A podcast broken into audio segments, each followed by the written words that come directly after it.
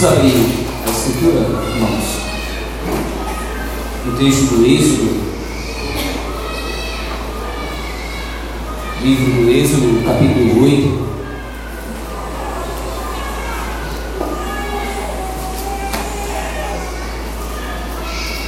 Livro do Êxodo, capítulo 8.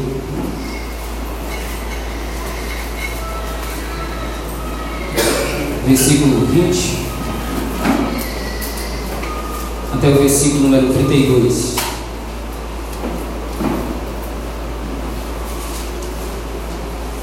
Livro do Êxodo, capítulo número 8. Êxodo capítulo 8, versículos de 20 até o 32.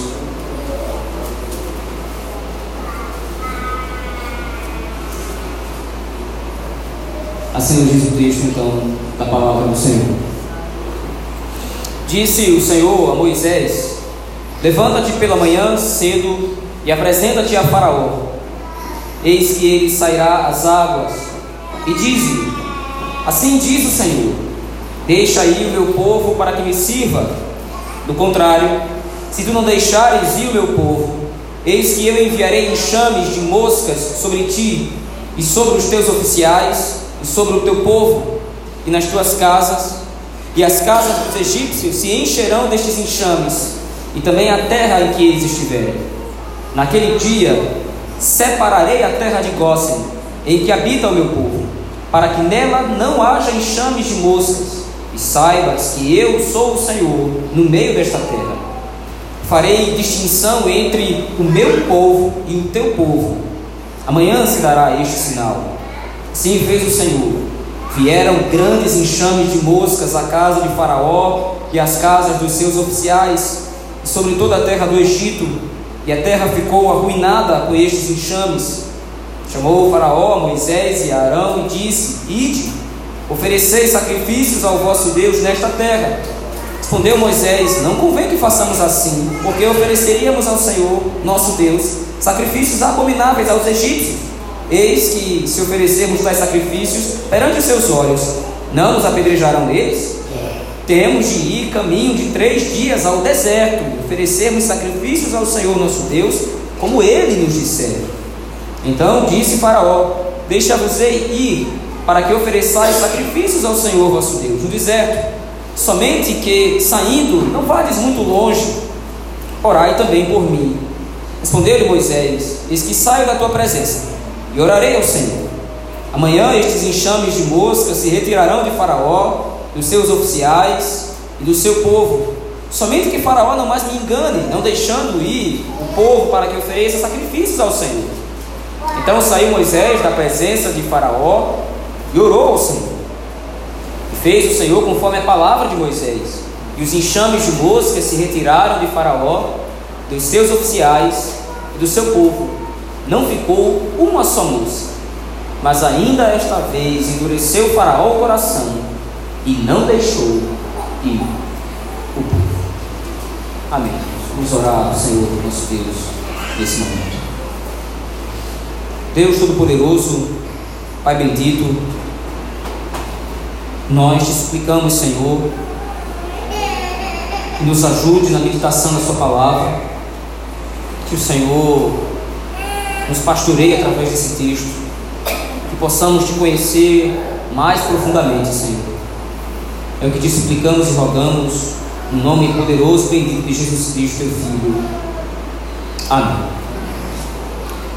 Meus irmãos, desde o capítulo 7 do texto do Êxodo, nós já temos entrado na execução daquilo que são as dez pragas, os dez sinais, os dez prodígios que o Senhor executou contra Faraó e, consequentemente, contra o Egito, simultaneamente também libertando os filhos de Israel da escravidão e da opressão. O que nós temos visto é que episódio após episódio, cada uma das pragas que foram executadas até esse momento, até a quarta praga que nós vamos ver agora, essas pragas elas não têm em si algum caráter especial, salvo a primeira praga, que demonstrou por si só que somente Deus é o Senhor sobre a vida, quando o Senhor feriu as águas do Nilo. Mas o ponto então, e às vezes é o que acontece muito, é que nós lemos essas passagens e tentamos procurar ver o que é que há de especial na praga em si. Por exemplo, alguém pode perguntar: por que, que o Senhor enviou moscas sobre a terra do Egito? Será que se Deus não queria punir Faraó, demonstrar o seu poder, será que ele não poderia fazê-lo de uma outra forma, de repente, uma forma mais enfática, uma forma, uma forma mais clara do desejo de punição que o Senhor agora tem contra Faraó e contra a terra do Egito? Mas veja, o ponto, como disse, de peculiaridade, o detalhe da execução de cada uma dessas pragas consiste na forma como Deus a usa, como nós já temos visto nos domingos passados, está na forma como Deus as usa para que o seu nome seja glorificado sobre toda a terra. Esse é o principal foco do Senhor, é o principal objetivo do Senhor. E aliado à glória que o Senhor trará ao seu nome está então a libertação dos filhos de Israel. O Senhor fará as duas coisas simultaneamente: glorificará seu nome e libertará o seu povo na condenação e julgamento do Faraó e dos egípcios. Voltando então agora os nossos olhos ao texto, examinando o texto sagrado, veja comigo, por favor. O versículo número 20 retoma aquele padrão que nós temos visto ser executado desde a primeira praga, com a exceção da praga de piolhos, que foi a terceira, quando o Senhor não enviou Moisés e Arão para irem até o Faraó, agora o Senhor retoma esse padrão, é exatamente o que acontece no versículo 20. Moisés e Arão recebem a ordem do Senhor. Veja aí, por favor, versículo 20. Disse o Senhor a Moisés: Levanta-te pela manhã cedo e apresenta-te a Faraó. Eis que ele sairá às águas. E diz-lhe: Sim, diz o Senhor: Deixa aí o meu povo para que me sirva. E aí então o Senhor revela o que acontecerá caso o Faraó mantenha o seu coração endurecido, não deixe o povo ir.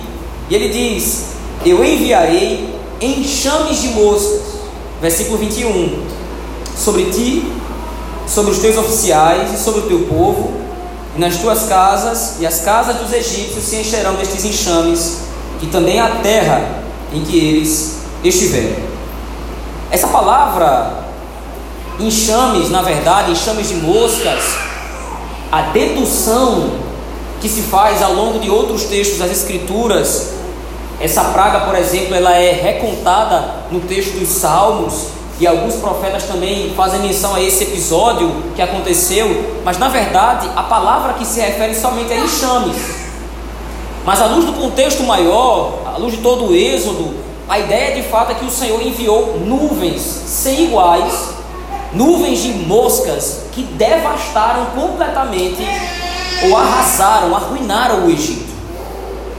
Naturalmente, assim como a praga das rãs, a mosca em si, ou as moscas em si aqui, elas não têm um caráter diretamente destrutivo, como por exemplo será a praga dos gafanhotos, que realmente vai varrer a vegetação do Egito, e outras pragas que serão executadas posteriormente. Mas a ideia do Senhor é novamente causar a desordem e o caos no Egito, para que Faraó mais uma vez se perceba que ele está completamente nas mãos do Senhor, que é o único e verdadeiro soberano sobre todas as terras. O Senhor agora envia, e essa é a imagem do texto, o Senhor agora envia os enxames de moscas, enxame de insetos, assim como será o de gafanhotos, para provar para Faraó que somente o Senhor tem domínio sobre todos os exércitos. Toda a criação de fato está debaixo do cetro não de Faraó. Toda a criação está debaixo do cetro do Deus dos Hebreus, do Deus Altíssimo. Entretanto, o detalhe peculiar dessa praga em si acontece agora na forma como Deus vai fazer isso, e essa é a primeira vez então que o Senhor executa essa praga dessa maneira. Veja por favor, acompanhe comigo a leitura mais uma vez do versículo 22 e 23, e atente bem, preste bem atenção na forma como Moisés registrou esse texto. Naquele dia, no dia que o Senhor então enviar os enxames, separarei a terra de Gósen, em que habita o meu povo, para que nela não haja enxames de moscas, e saibas que eu sou o Senhor no meio desta terra, farei distinção entre o meu povo e o teu povo. Amanhã se dará este sinal. Isso é interessante. Veja qual é o ponto do texto. Como disse, essa é a primeira vez que o Senhor vai executar essa praga dessa maneira. Na primeira praga, quando o Senhor transformou a água em sangue, todas as terras do Egito foram afetadas. Na segunda praga, na praga de rãs, mais uma vez, toda a terra do Egito foi afetada. Naturalmente, o povo de Deus foi preservado, tanto na primeira, na segunda, quanto no terceiro momento. Isso sem dúvida nenhuma. Mas agora o Senhor está explicitando isso para Faraó de maneira clara. Eu vou fazer separação. Eu vou separar a terra de Gósen de todo o Egito, para que nela não haja nenhuma praga. E no versículo 24, então o Senhor torna mais específico essa ideia, quando ele diz: Eu farei distinção. Interessante, essa palavra, essa expressão fazer distinção, ela aparece em outros textos das Escrituras, como por exemplo Isaías capítulo 50, o Salmo 111 que nós lemos no começo do culto, o Salmo 130, no versículo 7. Essa palavra aparece lá traduzida por redenção, ou salvação, ou redimir. E agora o que o Senhor então está dizendo, se nós fôssemos fazer aqui uma tradução direta do texto, o que o Senhor está dizendo é: eu vou fazer redenção entre o meu povo e o teu povo. A salvação, e entenda, nós temos que aplicar isso aqui agora ao contexto das dez pragas. O que é que o Senhor está fazendo enquanto Ele está derramando as dez pragas sobre o Egito? O que é que o Senhor está executando? O Senhor está executando a redenção, a salvação, a libertação. Mas como é que Ele está fazendo isso? Ele está separando o seu povo dos egípcios. Enquanto a mão do Senhor pesa sobre os seus inimigos, enquanto a mão do Senhor pesa sobre os seus adversários, enquanto Faraó é esmagado Enquanto o Egito é açoitado pela mão do Senhor, a terra de Gósen, onde habitam os hebreus, está intacta. Qual é o ponto do texto para onde Moisés chama a atenção do povo de Israel e, consequentemente, para onde o Espírito Santo chama a nossa atenção hoje através do texto sagrado? Geralmente, quando nós pensamos em redenção a primeira ideia que nos vem à cabeça é perdão de pecados, e naturalmente essa é uma ideia válida. Os conceitos estão unidos. Nós pensamos em redenção, nós pensamos em salvação, nós pensamos na remissão dos nossos pecados, na nossa justificação. O Senhor perdoou a nossa culpa, o Senhor nos purificou através do sangue de Jesus Cristo. E naturalmente, todos esses pensamentos e essas formas de pensar a palavra redenção, elas estão corretas. Mas existe um conceito mais específico, uma forma mais específica de imaginar, à luz da Escritura, o que redenção significa. Redenção significa ser separado pelo Senhor, para o Senhor. O que o Senhor estava executando no Egito era a demonstração clara de que a sua obra salvadora a sua obra de redenção, ela implica, entenda isso, ela implica diretamente na separação do seu povo da condenação que ele está executando. Isso não é um conceito novo na Escritura. A primeira vez que o Senhor Deus executou juízo sobre o mundo pecaminoso e pecador, está lá, você se lembra bem disso, Gênesis capítulo 6. Quando o autor bíblico Moisés, ele diz que a iniquidade, o pecado estava crescendo e o gênero humano estava se tornando cada vez mais corrompido. O Senhor então anuncia que ele vai destruir o mundo, ele vai destruir todo ser vivente. Aquilo claramente é o juízo do Senhor, é a mão justa do Senhor pesando contra o pecado, contra o homem rebelde, contra o homem ímpio. Mas no mesmo texto em que o Senhor revela e demonstra que ele está para destruir todo ser vivente, Simultaneamente, o Senhor revela a salvação através de Noé. Ele será, ele e sua família serão preservados no derramamento do, da justiça e do juízo do Senhor.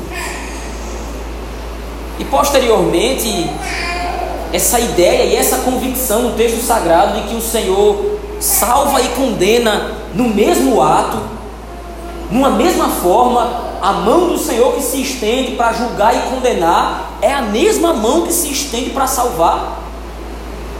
Mas isso fica restrito ao povo de Deus. Ser redimido pelo Senhor, alcançar a redenção do Senhor, significa, sobretudo, meus irmãos e irmãs, ser separado para Ele. A promessa do Senhor em Êxodo capítulo 8, versículos 22 e 23, a promessa que o Senhor faz agora a Faraó e, consequentemente, para o povo de Israel, já que beneficia o povo de Israel, mas diretamente o que o Senhor está prometendo, está prometendo a Faraó, o que ele está dizendo é: Eu vou separar o meu povo, você vai sofrer. Toda a terra do Egito vai ser castigada por causa da sua insolência, por causa do seu coração arrogante. Você oprime o meu povo, você persegue o meu povo, você escraviza os meus filhos. Eu vou oprimir você, mas os meus filhos serão preservados desse juízo. Interessante. Para nós justos, para nós eleitos do Senhor. Embora nós vivamos num mundo mau e perverso, embora nós vivamos num mundo contrário ao Senhor e à sua lei, e consequentemente vivendo num mundo bagunçado, um mundo completamente, aparentemente fora de ordem, um sentimento é muito familiar e muito parecido com o sentimento que tiveram os hebreus nesse momento da história. O texto é claro e Moisés apela para a nossa imaginação aqui quando ele registra o texto. A ideia é que quando o Faraó levantasse a cabeça e olhasse para a terra do Egito, ele viria moscas em todos os cantos. Quando o Faraó levantasse a cabeça e observasse a sua terra, a terra do Egito, ele veria a destruição que as moscas causaram.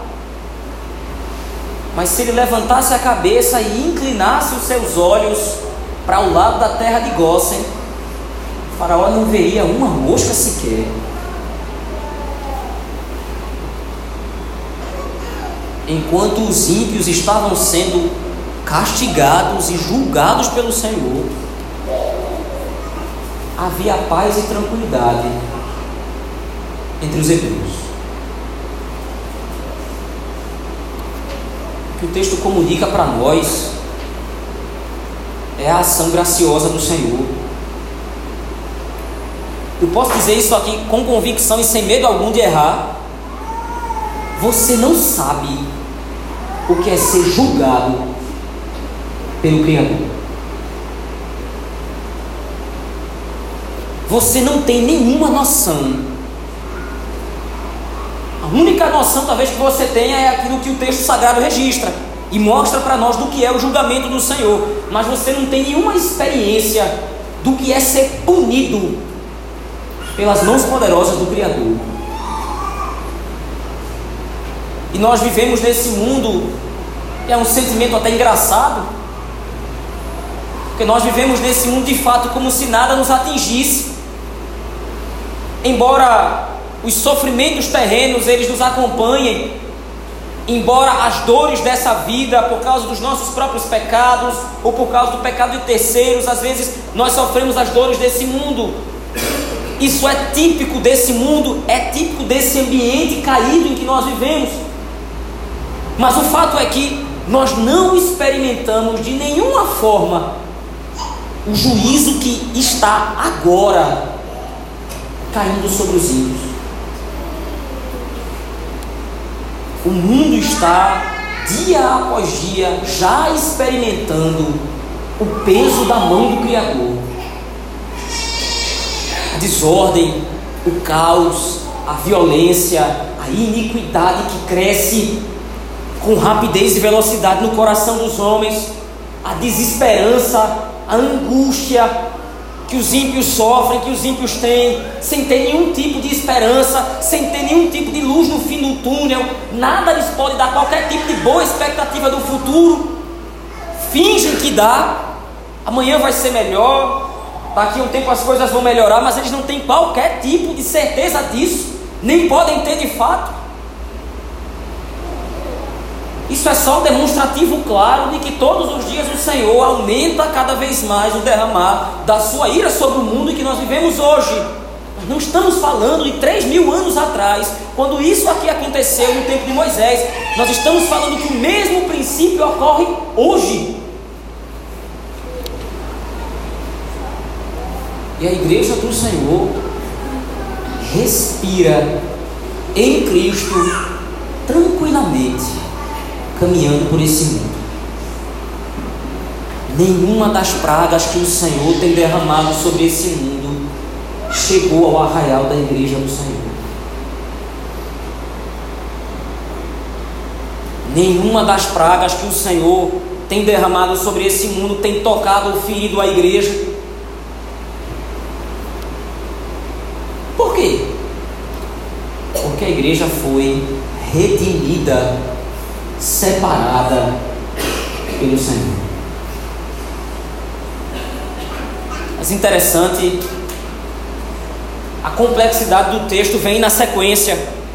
O Senhor então promete a, a Faraó através de Moisés e Arão: Olha, eu vou executar esse sinal você não deixou meu povo ir, então eu vou julgar você. Eu vou enviar os meus exércitos, enxames de moscas vão devastar a terra do Egito. Mas o meu povo, o povo que você tem oprimido, perseguido e escravizado, o meu povo não vai sofrer absolutamente nenhum dano. Então, agora, diante disso, no versículo 25, é a segunda parte do texto. Faraó, percebendo-se disso, no versículo, no capítulo, versículo 24, então, o Senhor executa a praga propriamente dito. As moscas invadem a terra do Egito, a casa dos oficiais, a casa do povo, até o palácio de Faraó. Estava lotado de moscas.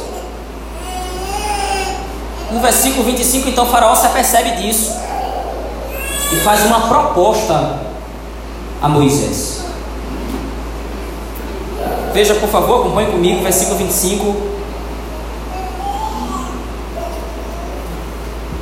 Chamou o Faraó, Moisés e Arão e disse: Ide, oferecei sacrifícios ao vosso Deus nesta terra.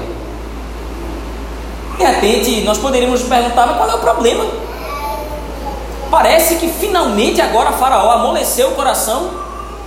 Precisou o Senhor, então, em primeiro lugar, ter transformado o rio em sangue depois ter enviado rãs e piolhos para que agora Faraó então colocasse a mão na consciência e deixasse o povo de Israel. Então, finalmente ele fez isso. Finalmente, agora Faraó percebeu que a sua mão não pode contra o braço estendido do Senhor. Mas veja, um detalhe no texto faz toda a diferença de compreensão aqui. A proposta de Faraó é: ide oferecer sacrifícios ao vosso Deus nesta terra. Qual é o problema disso? O que o Senhor Deus disse no versículo 22 e 23 é que ele separaria o povo de Israel dos egípcios. Os hebreus não serão misturados, os hebreus não serão tratados como egípcios, eles serão livres disso, redimidos, separados do derramamento desta praga, assim como foi das outras. E agora a proposta de Faraó é unir os dois povos.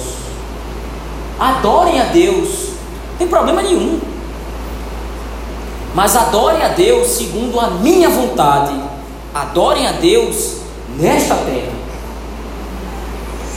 A tréplica de, de, Moisés demonstra o princípio de por que isso é um absurdo. Veja, por favor, versículo 26. Faraó diz: Olha, Faraó, Moisés diz, aliás, olha, Faraó, não convém que nós façamos assim. Isso não é adequado. Por uma razão simples. Em primeiro lugar, se nós oferecermos sacrifícios aqui no Egito, nós vamos ser apedrejados pelos próprios egípcios. Porque naquele momento, sacrifícios de animais, apesar de em algum momento isso fazer parte do culto pagão dos egípcios, era abominado por eles. Os sacrifícios de animais eram uma prática escusa, era como se fosse uma prática de um culto pobre, um culto fraco ou até mesmo sujo. Então os egípcios abominavam essa prática e não sacrificavam animais. E Moisés está dizendo: se nós sacrificarmos ao Senhor, se nós cultuarmos ao Senhor nesta terra, em primeiro lugar, os próprios egípcios vão nos apedrejar, o próprio povo da terra vai ser contra nós. Em segundo lugar, e é o caráter mais importante do texto, veja aí versículo 27. Moisés coloca como o Senhor deseja ser adorado. Nós temos de ir caminho de três dias ao deserto e ofereceremos sacrifícios ao Senhor, nosso Deus, como Ele nos disser. Qual é o ponto do texto? Qual é a grande batalha? Qual é a grande briga nesse episódio aqui? Compreenda isso. Desde o capítulo 5, na verdade, desde o capítulo 1, mas em específico, desde o capítulo 5, a grande briga no texto do Êxodo, como os irmãos bem sabem e lembram, é quem Israel vai servir de fato? Vai servir a Faraó, debaixo de escravidão e opressão, ou vai servir a adorar o Deus verdadeiro, o Deus de Abraão, Isaac e Jacó? Quem é que Israel vai servir? Quem é o rei verdadeiro que de fato vai impor a sua autoridade sobre o povo? E aí então a batalha está travada aqui. E a proposta de Faraó é: vocês podem adorar o Senhor, mas adorem nessa terra como eu disser. E Moisés replica: não é assim que funciona. Nós temos de ir caminho de três dias ao deserto para adorar o Senhor da forma como Ele prescreveu, da forma como Ele determinou o aspecto redentivo, entenda, o princípio da redenção, a ideia da redenção do texto sagrado aqui é clara. O meu povo, o povo de Israel, o povo da aliança, foi separado, ou está sendo, através da execução das pragas, está sendo separado por mim para me adorar, para me servir como eu determinar. Como é que o povo, por outro lado, expressa a redenção? Como é que o povo, por outro lado, expressa que de fato foi salvo por Deus, foi redimido por Deus? Adorando ao Senhor como Ele determina. O culto é uma expressão, entenda isso, por favor. O culto é uma expressão da nossa redenção do Senhor. Você não vem ao culto simplesmente para entregar a Deus algo que você acha que é obrigatório. Já disse isso aqui em outras oportunidades e torno a repetir isso. Deus não precisa de absolutamente nada que nós tenhamos a oferecer, por uma razão muito simples: Deus não precisa de nada, é satisfeito e basta-se a si mesmo. Não precisa da nossa adoração, não precisa dos nossos dízimos, não precisa da nossa oração, de absolutamente nada. O culto é a expressão de relacionamento do Senhor com o seu povo. Nós adoramos ao Deus que nos redimiu, que nos salvou, que nos separou do julgamento eterno do qual nós éramos réus e vítimas, ou seríamos pelo menos réus e vítimas se o Senhor tivesse intervido na nossa sorte. Você sai da sua casa, dos seus aposentos, e vem ao culto para expressar a nova realidade divina que você desfruta em Cristo Jesus. Nós aqui agora, nesse momento, talvez os nossos olhos carnais não estejam de repente compreendendo muitas vezes o que acontece no culto, às vezes por causa da nossa fraqueza, como foi mostrado hoje pela manhã, a nossa negligência em conhecer ao Senhor, às vezes essas coisas passam despercebidas, mas nós estamos aqui agora cumprindo exatamente o que está acontecendo aqui em Êxodo 8. Enquanto o Senhor derramava as pragas sobre o Egito, enquanto o Senhor estava castigando o Faraó e os egípcios, o povo de Deus estava reunido numa terra específica, esperando o momento em que seriam reunidos ao Senhor para adorá-lo, como ele determinou. E é o que está acontecendo agora, nesse momento. Enquanto o mundo está lá fora, os ímpios estão lá fora, pervertendo e corrompendo seus corações, entregando-se à corrupção, entregando-se ao pecado, sendo julgados por isso pelo Senhor, para que não lhes resplandeça a luz do Evangelho. A igreja do Senhor se concentra em adorar a Cristo expressando a sua redenção.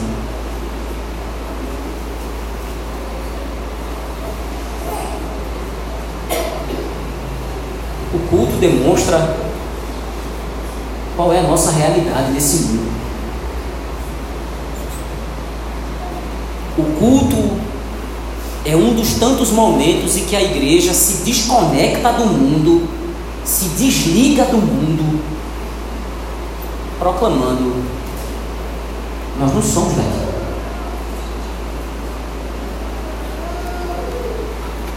Nós não pertencemos a esse mundo. Assim como foi o protesto de Moisés, não convém que façamos assim, Faraó. A ordem do Senhor é que nós saiamos daqui. Seria um contrassenso se de repente Moisés agora aceitasse a proposta de Faraó. Tudo bem, Faraó, já que você cedeu, nós vamos adorar o Senhor, pelo menos inicialmente, interinamente, até você de repente colocar mais a mão na consciência e ceder totalmente, nós vamos adorar o Senhor nessa terra. Que contrassenso!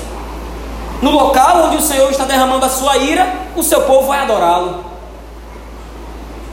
No lugar onde o Senhor está derramando o seu furor contra o pecado, contra a arrogância de Faraó, o povo vai se reunir para adorar o Senhor.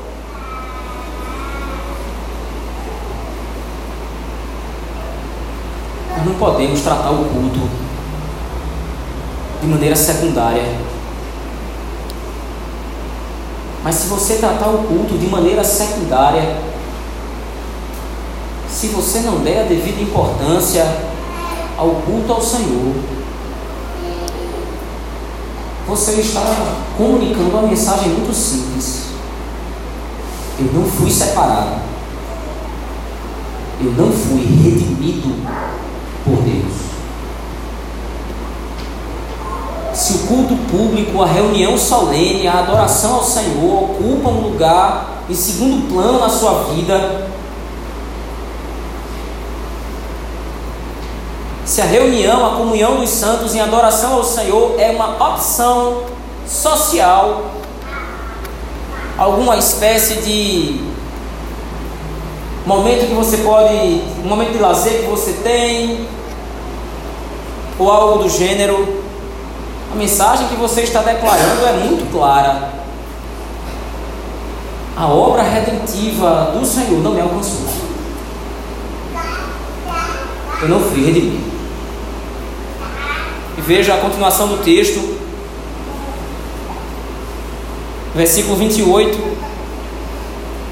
Já na conclusão, há uma argumentação entre Faraó e Moisés então disse Faraó: Deixar-vos ir para que ofereçais aos sacrifícios ao Senhor vosso Deus no deserto, somente que saindo não vades muito longe.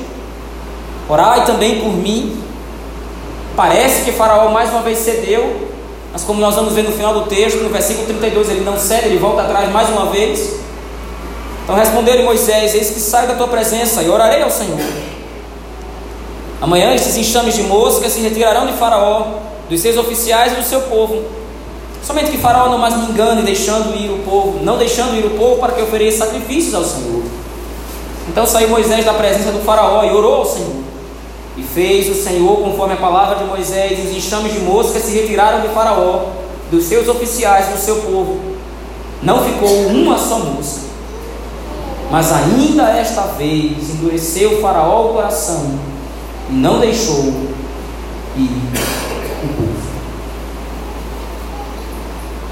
A perspectiva bíblica é clara nesse ponto, meus irmãos. O texto de Êxodo, capítulo 8, versículos de 20 a 32, expõe para nós pelo menos duas verdades claras. Nós precisamos compreender, pelo menos relembrar. Em primeiro lugar,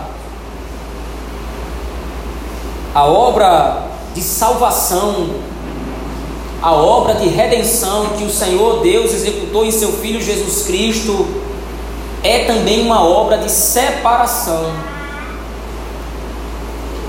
O Senhor Deus está voltando. Em Cristo Jesus, seu Filho, ele há de retornar a esse mundo. como nós vimos, inclusive, nas reuniões de quarta-feira, estudando o texto de Apocalipse, dessa vez Cristo não virá mais como cordeiro. Num primeiro momento, ele veio como servo sofredor. Num primeiro momento, Cristo veio para se humilhar e ser humilhado pelos homens. Cristo veio para se deixar ser escarnecido, agredido pelos homens, violentado pelos homens, assassinado pelos homens. Mas isso foi necessário para que ele cumprisse a nossa justificação e expiação. Esse foi o intuito e o objetivo da sua primeira vinda. Mas nós não estamos esperando mais o Cordeiro. O que nós estamos esperando agora é o retorno de leão. E leões não negociam. Leões não aceitam desculpas. Leões não têm misericórdia. O trabalho de leões é executar a presa. Talvez essa seja uma imagem com a qual nós não estamos completamente familiarizados sobre Cristo. Quando nós pensamos no Senhor, o que nós pensamos é uma voz doce, mansa, um homem de feições amáveis, e certamente todos esses adjetivos podem e devem ser aplicados a Cristo, mas não é esse Cristo que nós estamos esperando mais. Ele já veio, já executou a nossa salvação. O que nós estamos esperando agora é o leão da tribo de Judá, Judá é o Deus vingador. A descrição bíblica com relação à segunda vinda de Cristo é de um guerreiro montado no cavalo branco. Ele não vem para negociar, ele não vem para fazer termos de paz, ele vem para destruir, ele vem para acabar com todos os seus adversários. do que foi que Deus nos salvou, do que foi que Deus nos redimiu. Ele nos redimiu em primeiro lugar de sermos vítimas da sua espada. Ele nos separou, ele nos tirou da frente dele. Cristo virá e vai passar por cima dos seus adversários, vai destruir os seus inimigos, todos aqueles que se rebelaram contra ele, que ousaram perseguir o seu povo, oprimir a sua igreja, vão ser destruídos. E nós estávamos no caminho de Cristo, e certamente seríamos esmagados. Mas o que o Senhor disse de nós na eternidade é: Eu vou fazer distinção entre o meu povo, do qual ele, ela, ela vão fazer parte. Eu vou fazer redenção. Eu vou tirá-los do lugar onde eu vou despejar e derramar todo o furor da minha ira.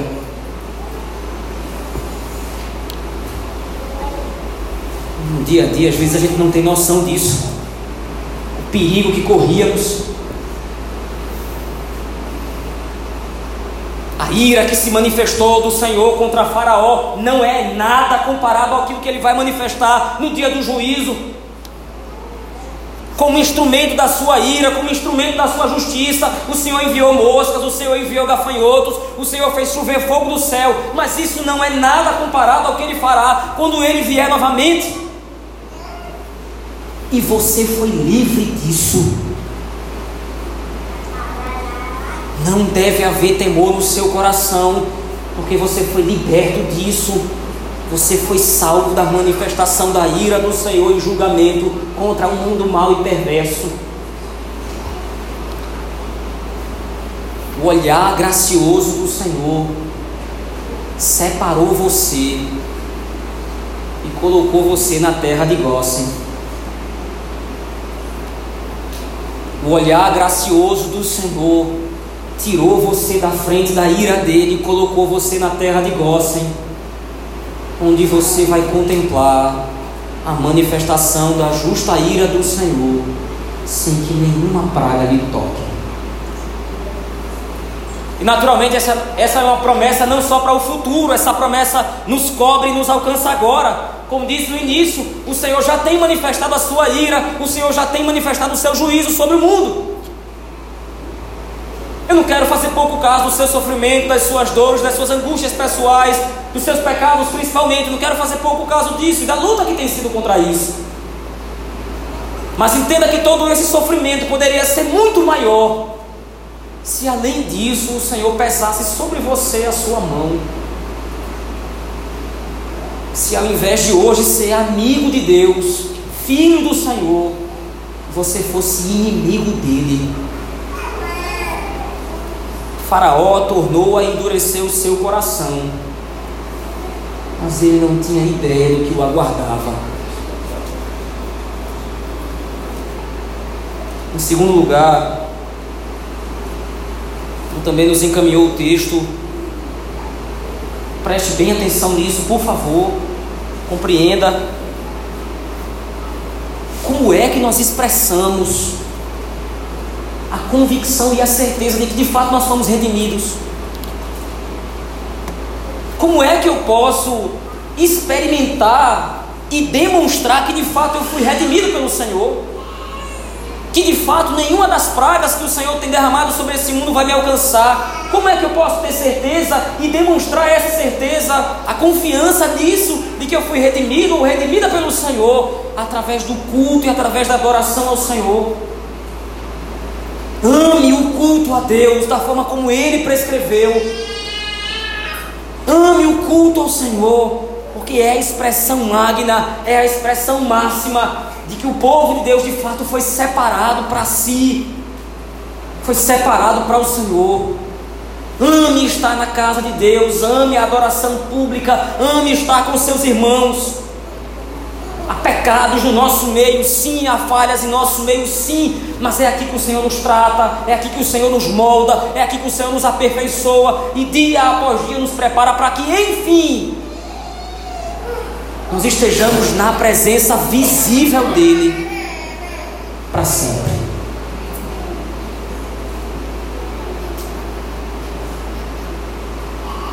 Interessante, certo comentarista ele coloca como muitas vezes nós negligenciamos o culto público para agir como mundanos. Nós damos as costas à importância do culto público nos entregamos a lazeres, nos entregamos a prazeres, às vezes no dia do Senhor, no culto público. E certo comentarista, ele imaginando seria estranho, ele diz: seria estranho se de repente um hebreu saísse da terra de Gósen, enquanto o Egito estava devastado por moscas, e entrasse na terra do Egito. Enquanto o Senhor envia saraiva, enquanto o Senhor envia escuridão, enquanto o Senhor envia gafanhoto sobre todo o Egito e na terra de Gósen não há nada. Seria estranho imaginar que um hebreu sairia do local em que o Senhor está preservando e iria para o meio do Egito.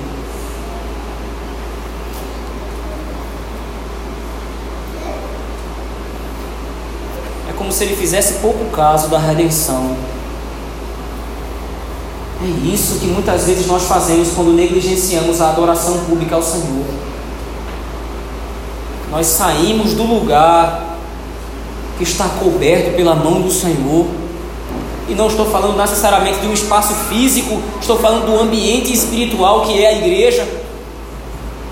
Nós saímos do local que está debaixo da proteção do Senhor, da graça salvadora do Senhor, da graça redentiva do Senhor e nos dirigimos ao mundo lá fora para nos comportarmos como mundanos, como aqueles que agora estão sendo alvos do juízo do Senhor.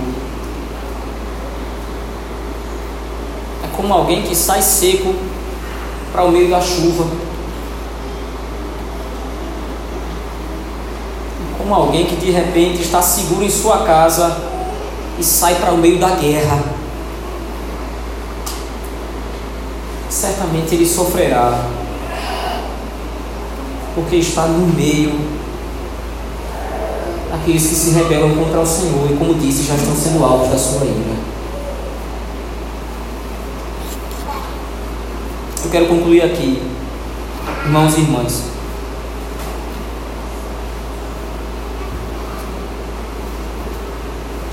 A intenção do Senhor na obra redentiva é uma só, A intenção do Senhor, quando declara a quarta praga, um registro, versículo 22, é simples. Eu vou fazer separação entre o meu povo e o teu povo, para que você, Faraó, saiba que eu sou o Senhor no meio desta terra. Essa é a declaração que nós estamos fazendo nesse momento. Enquanto estamos aqui adorando ao Senhor da forma como Ele nos disse, não da forma como o Faraó quer, e nós estamos publicando é que o Senhor nos redimiu e que através da nossa redenção e salvação, Ele declara que Ele é o Senhor no meio desta terra. Vamos à presença do Senhor em oração, irmãos, mais uma vez.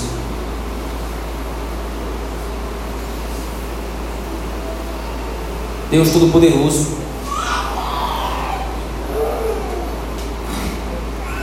obrigado, Senhor,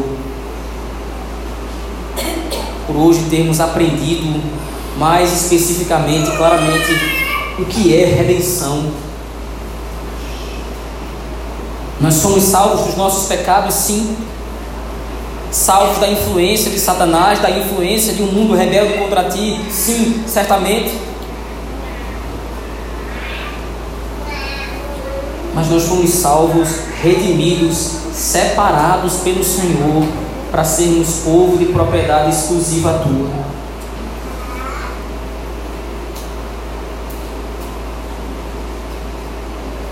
Obrigado, Senhor por nos ter livrado da manifestação da tua ira que dia após dia se intensifica sobre este mundo. Nos ajuda a adorarmos ao Senhor como tu nos disseste, para que nós possamos manifestar a nossa redenção, manifestar publicamente a nossa redenção e salvação, Senhor. Assim que nós oramos. Em nome de Jesus Cristo, teu Filho. Amém. Vamos ficar de pé, irmãos.